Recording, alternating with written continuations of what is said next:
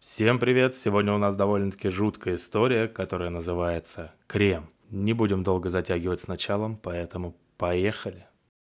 День рождения воспринимается именинником как светлый праздник только в детстве.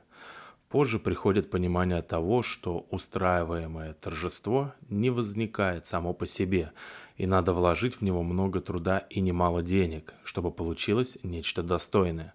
Некоторые, правда, вкладывают в него много алкоголя, и проносятся в свой Новый год на винных парах и без лишних душевных терзаний. Для женщины же все плачевней. Во-первых, с хозяйки торжества и спрос большой, а во-вторых, с каждым годом она все дальше и дальше от вожделенной юности и красоты. Такие вот невеселые мысли одолевали Свету незадолго до праздника. Друзья уже все оповестили ее и предупредили, что обязательно придут к ней на праздник, чтобы она даже не подумала зажать повод собраться вместе и хорошенько погулять. Света пересчитала оставшиеся с последней зарплаты деньги, косилась в магазинах на дорогие чудодейственные кремы, обещающие подарить ей пяток лет молодости. И отчаянно не хотела спускать остатки средств за один вечер. Женщина она была не глупой и понимала, что отвертеться не удастся – а значит, надо искать выгоду и в этом положении. Поэтому она, в свою очередь, за неделю до торжества вручила подруге лист из блокнота. «Вот, подарите мне на день рождения. Не нужно мне десятка сувениров и букетов можете не дарить. Один черт, они меня не спасут. Знаю, что стоит недешево, но если сумму на всех разделить, то нормально выйдет. Ты уж подкинь идею остальным».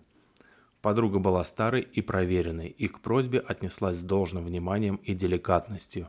В тот же вечер она обзвонила всех остальных и предупредила, что подарок она уже выбрала, и что осталось только собрать на него денег и купить. Надо так надо. Через два дня Елизавета собрала последний взнос и отправилась в магазин. Вот только нужной вещи в нем не было. Время предновогоднее, товар хоть и дорогой, но ходовой. Все раскуплено, извиняйте.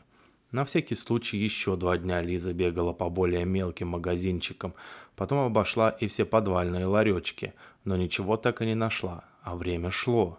Спасителем совершенно случайно выступила незнакомая женщина, которая была свидетелем Лизиного разговора с продавцом в очередном магазине.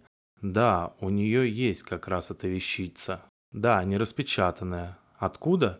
Дочка подарила, а на себя тратить такое сокровище даже как-то жалко. Дорого же. Так отчего же не продать тому, кому действительно нужно? Итак, подарок был вовремя вручен счастливой имениннице. Вечером Света развернула сверток и улыбнулась. Да, это именно то, что она просила. Чудесный крем, напичканный полезными веществами настолько, что по отзывам даже дряхлые старухи превращались в молоденьких девушек. Ну что ж, если отбросить преувеличение, пару лет для себя она выгадала. Можно успеть и замуж выйти или просто еще немного порадоваться немудреному женскому счастью. Света открыла баночку, вдохнула легкий, слегка кисловатый аромат. Чем же он так пахнет? На ум приходил свежий запах крыжовника, скошенной травы и чего-то еще абсолютно неуловимого. В кожу крем впитывался мгновенно, ложась на щеки нежным шелком. Света закончила вечернее таинство и легла в постель, счастливая и, как ей казалось, невесомая. Через пару месяцев ее было не узнать. Помолодевшая, похорошевшая, казалось, что кожа ее сияет и наливается силой и здоровьем. Даже взгляд у Светы поменялся. От поклонников теперь не было отбоя, и Лизавета, глядя на подругу, сама прикупила чудодейственное средство. Но крем ей не подошел. Да, хорош, да, качественен, но чудо с ее кожей не произошло. Крем как крем, зря переплатила. Ближе к лету Света наконец определилась с выбором избранника, назначила дату свадьбы на середину лета и погрузилась в атмосферу подготовки к столь важному мероприятию.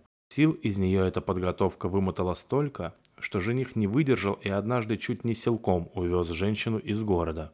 Провести неделю на даче никому лишним не бывает. Там тебе и свежий воздух, и фрукты, и овощи с грядки, и молочко парное, и связи практически нет. Идеальное место для отдыха. На вторые сутки пребывания на даче Света со вздохом выскребла остатки крема из баночки, равномерно нанесла на лицо и отправилась спать. Жених ушел на ночную рыбалку и обещал прибыть домой к ее пробуждению со свежей рыбкой. Думая об этих нехитрых радостях, женихе до рыбки, Света и заснула. И тут впервые за долгие годы приснился ей кошмар. Снилось, что стоит она на вершине холма, под ногами земля бугрится, ветер жаркий и липкий в лицо дует. Вроде и дует ветер, а волосы как плети висят, и смотреть сквозь них неудобно. Пробует она рукой их убрать, а рука прямо на глазах от ветра высыхает и желтеет, и кожа с трупьями сходит. Пробует она закричать и чувствует, как сухой язык небо царапает. И тут увидела, как упало под ноги что-то белым жемчугом.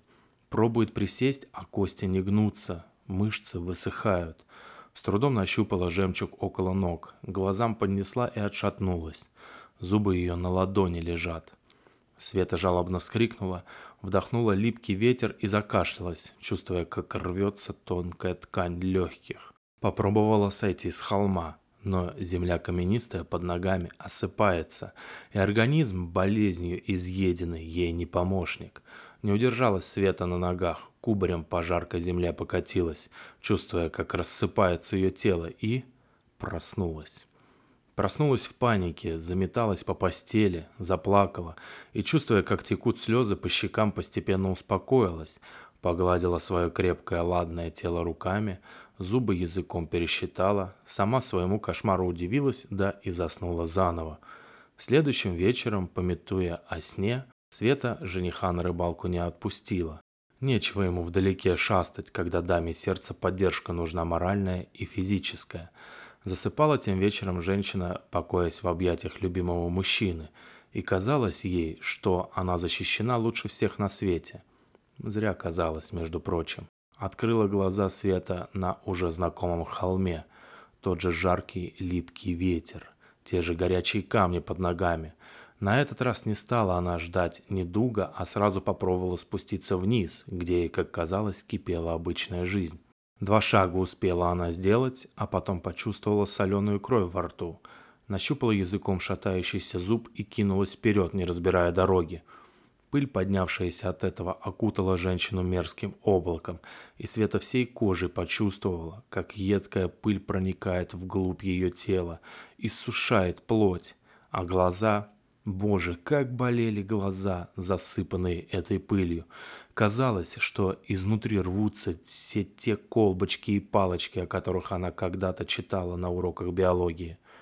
Когда пыль изъела ткани ее лица и добралась до мозга, Света в ужасе проснулась. Очередной ночи девушка ждала как пытки. Она и боялась, и одновременно с этим понимала, что сон есть сон, и переживать по этому поводу глупо. Эти кошмары – последствия волнения перед свадьбой, ничего более – надо перебороть себя и свои переживания, тогда и кошмары отступят. Ну, в крайнем случае, свадьба не за горами, а после торжества все устаканится. Оказавшись на холме, Света забыла все свои вчерашние попытки успокоиться и запаниковала. Что делать? Вниз не сойти, вверх не взлететь, а тут стоять.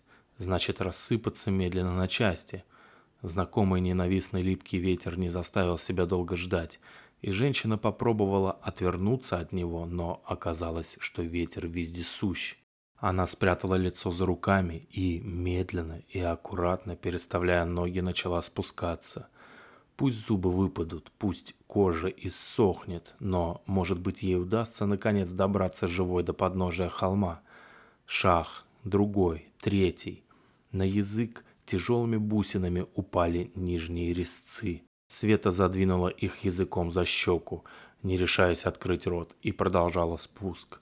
Следующими на очереди оказались ногти, отслаивались прочными округлыми пластинками и падали в пыль. Пыль не замедлила впиться в незащищенное мясо, разъедая его и причиняя резкую боль. Света из последних сил сдерживала себя и не кричала, и не спешила. Помнила вчерашний урок.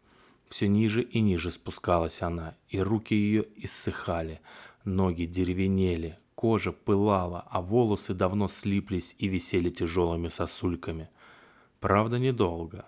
Она не сразу поняла, что за темная змея упала ей под ноги, но потом нащупала пальцами на голове соднящий лысый пятачок и поняла, что змеей была прядь ее волос. Вот уже большая часть спуска пройдена, и внизу уже можно разглядеть зеленые травы и ветер, дующий снизу, приобрел приятный знакомый запах. Так могли бы пахнуть ягоды крыжовника, скошенная трава и мед. Но чем ближе была заветная долина, тем страшнее становился аромат, превращаясь в удушливую вонь, накатывающую волнами. У Светы не оставалось сил, и она опустилась на горячие камни и на четвереньках поползла вперед, все еще надеясь обрести спасение. В тот миг, как женщина достигла тяжело пахнущей травы, она увидела тысячи насекомых, сновавших повсюду. Она застонала, без сил опустила голову на руки и мураши не замедлили впиться в тонкую кожу. Боль была настолько сильной, что у Светы открылось второе дыхание. Истерзанное тело билось в конвульсиях, а она скребла по щекам и лбу пальцами, стараясь согнать насекомых, и плоть, незащищенная более ногтями, истиралась и таяла, обнажая кости. Последним, что она почувствовала, была всепоглощающая боль, разливавшаяся волнами по ее телу и буравившая мозг. В тот момент, когда Света начала раздирать свое лицо собственными ногтями, Олег проснулся и попытался удержать любимую. Но даже его силы не хватило на то, чтобы остановить обезумевшую женщину, и ему оставалось только цепляться за ее руки, когда женщина сдирала с себя пласты мяса и кожи. Когда она наконец остановилась и обмякла, Олег с ужасом разглядел в темноте белоснежные кости черепа, освобожденного от столь податливой плоти. Конец. Подписывайтесь на подкаст и до новых и удивительных встреч. Пока-пока.